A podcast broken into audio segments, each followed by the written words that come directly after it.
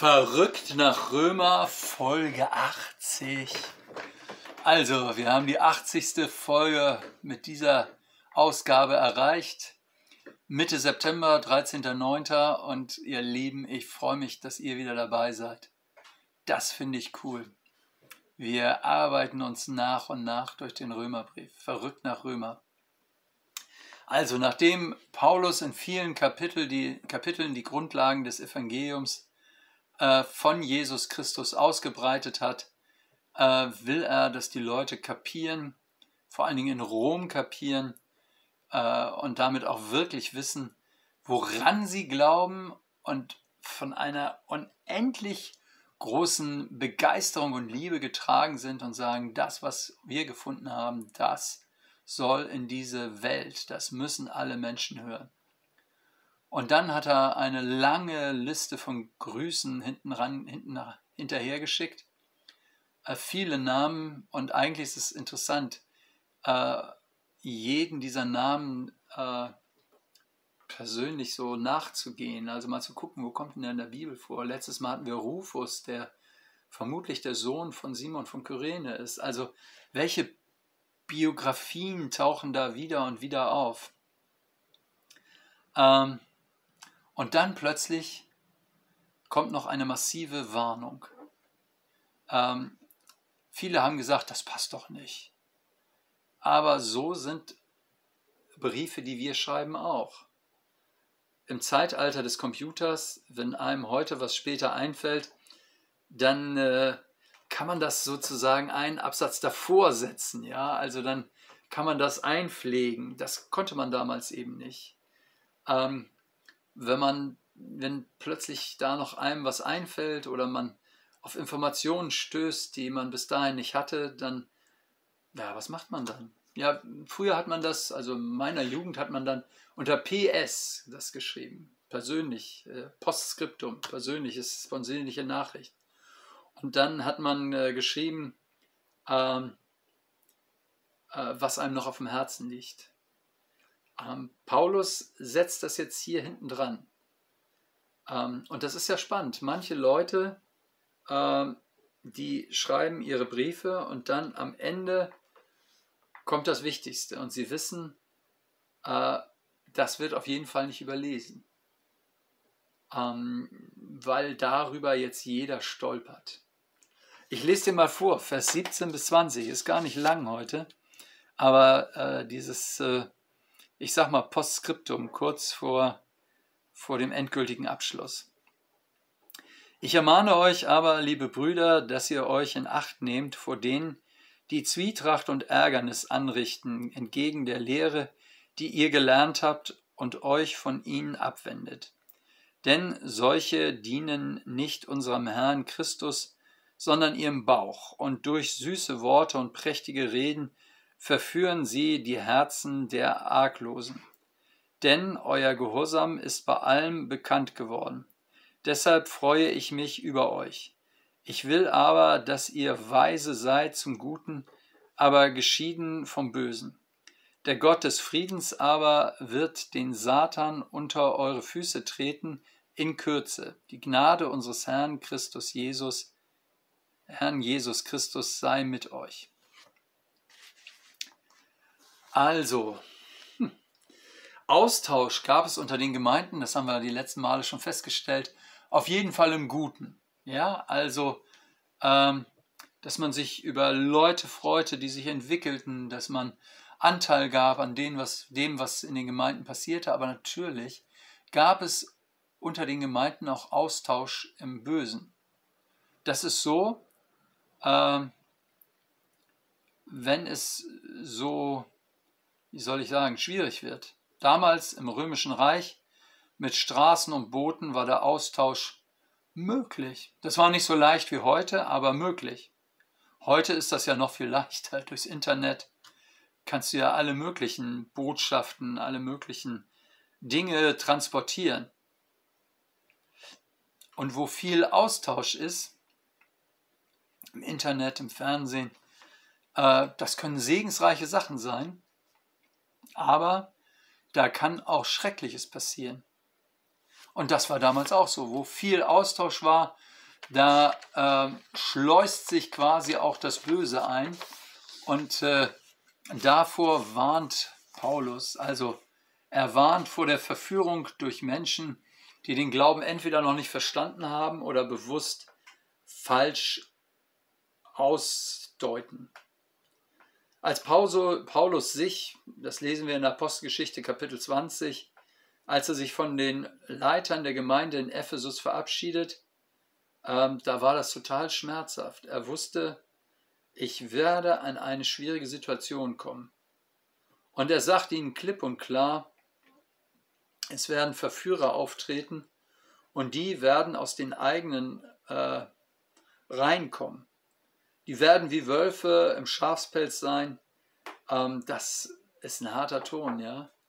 Also Leute aus der Gemeinde als, äh, als äh, Wölfe im Schafspelz zu beschreiben. Äh, und er sagt, sie werden daran erkennbar sein, dass sie sagen, naja, na äh, jetzt nicht mehr so wie früher, wir leben schließlich nicht mehr im 19. Jahrhundert, damals äh, waren es bestimmte Jahrzehnte, aber äh, so ist es nicht mehr. Wir sind doch nicht im Mittelalter und das soll heißen, wir sind doch im 21. Jahrhundert. Wir passen also alles unserer Zeit an. Und ihr Lieben, das ist ja auch die Spannung, in der wir als Christen leben. Nämlich auf der einen Seite wollen wir natürlich in unserer Zeit leben, tun wir ja auch. Wir wollen auch das Evangelium in unserer Zeit den Menschen mitteilen. Und trotzdem äh, hat das Evangelium ja eine zeitlose Qualität.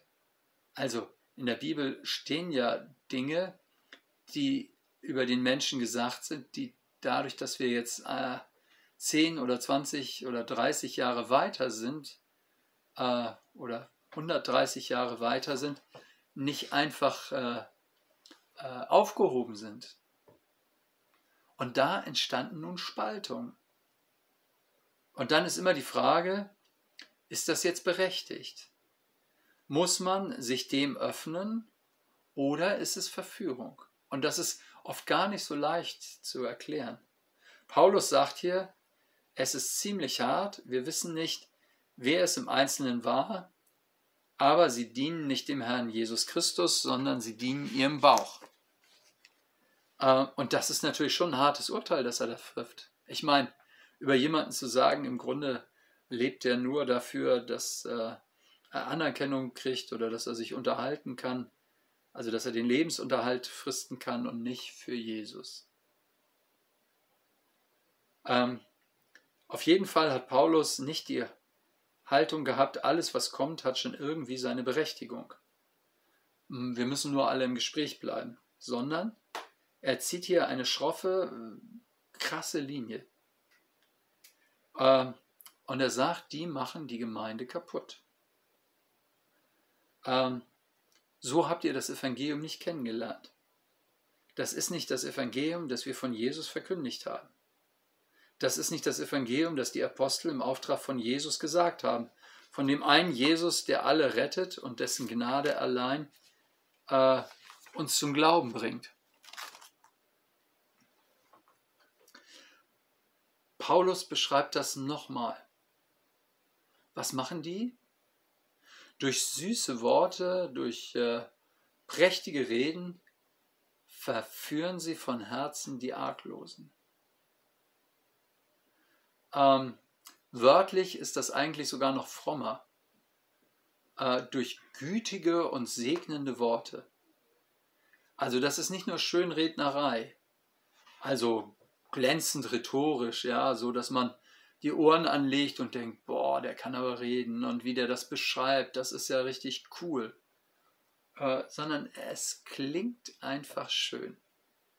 Und die Arglosen, die verführt werden, das heißt, Christen, die noch kein Unterscheidungsempfinden, keine Unterscheidungsfähigkeit haben, die werden dadurch verführt. Natürlich wüssten wir jetzt gerne, um welches Thema es geht, wo man sich dann anhängt und sagt, ja, das war Verführung, da hätte man sich auch öffnen müssen. Ähm, aber wir kennen aus allen Zeiten und aus allen äh, Generationen solche Themen. Es gibt eine positiv klingende Rede, die trotzdem falsch ist. Ähm, Jesus hat noch nie jemanden ausgeschlossen. Äh, wir sind doch inklusiv unterwegs. Man sollte sich nicht abgrenzen. Diese Sätze, die klingen, als ob sie aus unserer Zeit kommen. Ähm, sie klingen so, als ob sie dem Evangelium gemäß sind, aber sie sind natürlich Unsinn. Das ist falsch. Jesus hat sehr scharf sich abgegrenzt. Äh, man muss das Evangelium nur mal lesen, äh, welche schroffen Worte des Gerichts er sagen kann, wie er zur Umkehr ruft, wie er äh, Menschen, die sozusagen das Evangelium ähm, verwässern wollen oder ihn aufs Glatteis führen wollen, zurückweist. Das Ziel des Evangeliums ist, dass wir urteilsfähig werden. Wir sollen urteilen, beurteilen, etwas, auch wenn es so super weich daherkommt wie äh, Jesus hat doch noch nie jemanden ausgeschlossen. Ähm, oder wir sind doch inklusiv unterwegs. Wir sollen urteilsfähig werden, ähm, um zu beurteilen, ob das, was dann anschließend nach diesem Satz kommt, äh, ob das richtig ist oder nicht. Und urteilsfähig wird man meiner Meinung nach nur, indem man die Bibel liest. Das Wort Gottes. Indem äh, die Bibel mein Gewissen schärft. Und auch meine Erkenntnisfähigkeit. Was ist das Evangelium, das rettet? Was sind Gebote Gottes? Und äh, was ist der Inhalt meines Glaubens? Versteht ihr, die Logik ist folgende. Wer Jesus kennt und die Liebe äh, Gottes kennt, der wird anders mit solchen herausfordernden Sätzen umgehen. Also das, was in unserer Zeit, aber sicher damals auch schon einem immer wieder begegnet, ist doch, ja, äh, die Liebe wird nie jemanden vor den Kopf stoßen. Und Paulus sagt, nee, so einfach ist es nicht. Es ist ja auch die Frage, ob, ob sie vor den Kopf stößt oder ob jemand sozusagen sich an der Stelle abgelehnt fühlt. Ähm, aber auch dann hätte er sich ja nur den Kopf gestoßen. Ich meine, das ist doch kein Argument äh, im Umgang mit Wahrheit. Die Wahrheit, auch die Wahrheit des Evangeliums, hat immer einen Entscheidungscharakter. Sie zwingt nicht sondern sie bittet, sie beruft, sie lädt ein. Äh, aber sie führt immer dazu, dass Leute auch sagen, das will ich nicht. Dass Leute sagen, nein, das ist nicht mein Thema. Und, äh, und dann kann ich doch die Botschaft nicht so lange äh, bearbeiten, bis sie irgendwie von allen äh, akzeptiert wird. Wenn Leute sagen, so denke ich nicht, äh, ich will mein Leben nicht verändern, dann ruft Jesus uns äh, und er möchte uns annehmen, wie wir sind, aber er lässt uns eben nicht, wie wir sind. Ähm, das wäre eine Lüge, wenn man es denkt, er lässt uns dann. Äh, er bestätigt nicht unsere Sünden. Er vergibt uns unsere Sünden. Er will, dass sich unser Leben verändert. Ähm, vermutlich ging es damals äh, in der christlichen Gemeinde in Rom um Ethik mehr als um Dogmatik. Also mehr um die Lebenspraxis als die Lehrsätze. Also mehr um Leben als um Lehre. Äh, aber das ist ein ganz wichtiger Punkt, den Paulus ganz nachdrücklich zum Schluss unterstreicht. Ich will aber, dass ihr weise seid zum Guten, geschieden vom Bösen. Äh, und dann kommt seine Hoffnung. Der Gott des Friedens aber wird den Satan treten unter eure Füße. Alles lebendige Christsein ist ausgerichtet auf den kommenden Jesus. Wir leben immer so, dass, dass er jetzt kommen kann und kalkulieren nicht dazwischen noch auf ein paar Jahrhunderte. Also wir wissen nicht, wann er kommt, aber wir wollen bereit sein, dass er kommt. Und da liegt auch äh, ein Trost drin. Er selber wird den Feind und hinter der Verführung sagt Paulus, steckt der Feind Gottes und der Menschen, nämlich der Satan, äh, der, den wird er unter unsere Füße treten. Also wir werden Sieger sein. Wir werden Sieger sein. Und dann kommt zum Schluss sein Gnadenwunsch. Die Gnade unseres Herrn Jesus Christus sei mit euch. Ihr sollt bestimmt werden von der Gnade Jesu. Also Gnade heißt, ich bin begnadigt worden, obwohl ich kein Recht habe. Das Unrecht, das ich getan habe, soll nie mehr eine Rolle spielen. Ich will die Sünde nicht mehr tun, sie ist mir vergeben. Ich bin begnadigt, ich lebe fröhlich von diesem Geschenk, das äh, mich getrost macht, das mich dankbar macht, das mich vorantreibt und das mich dazu führt, dass ich wirklich Gottes Willen tue. Versteht ihr, das ist eine aktive Gnade.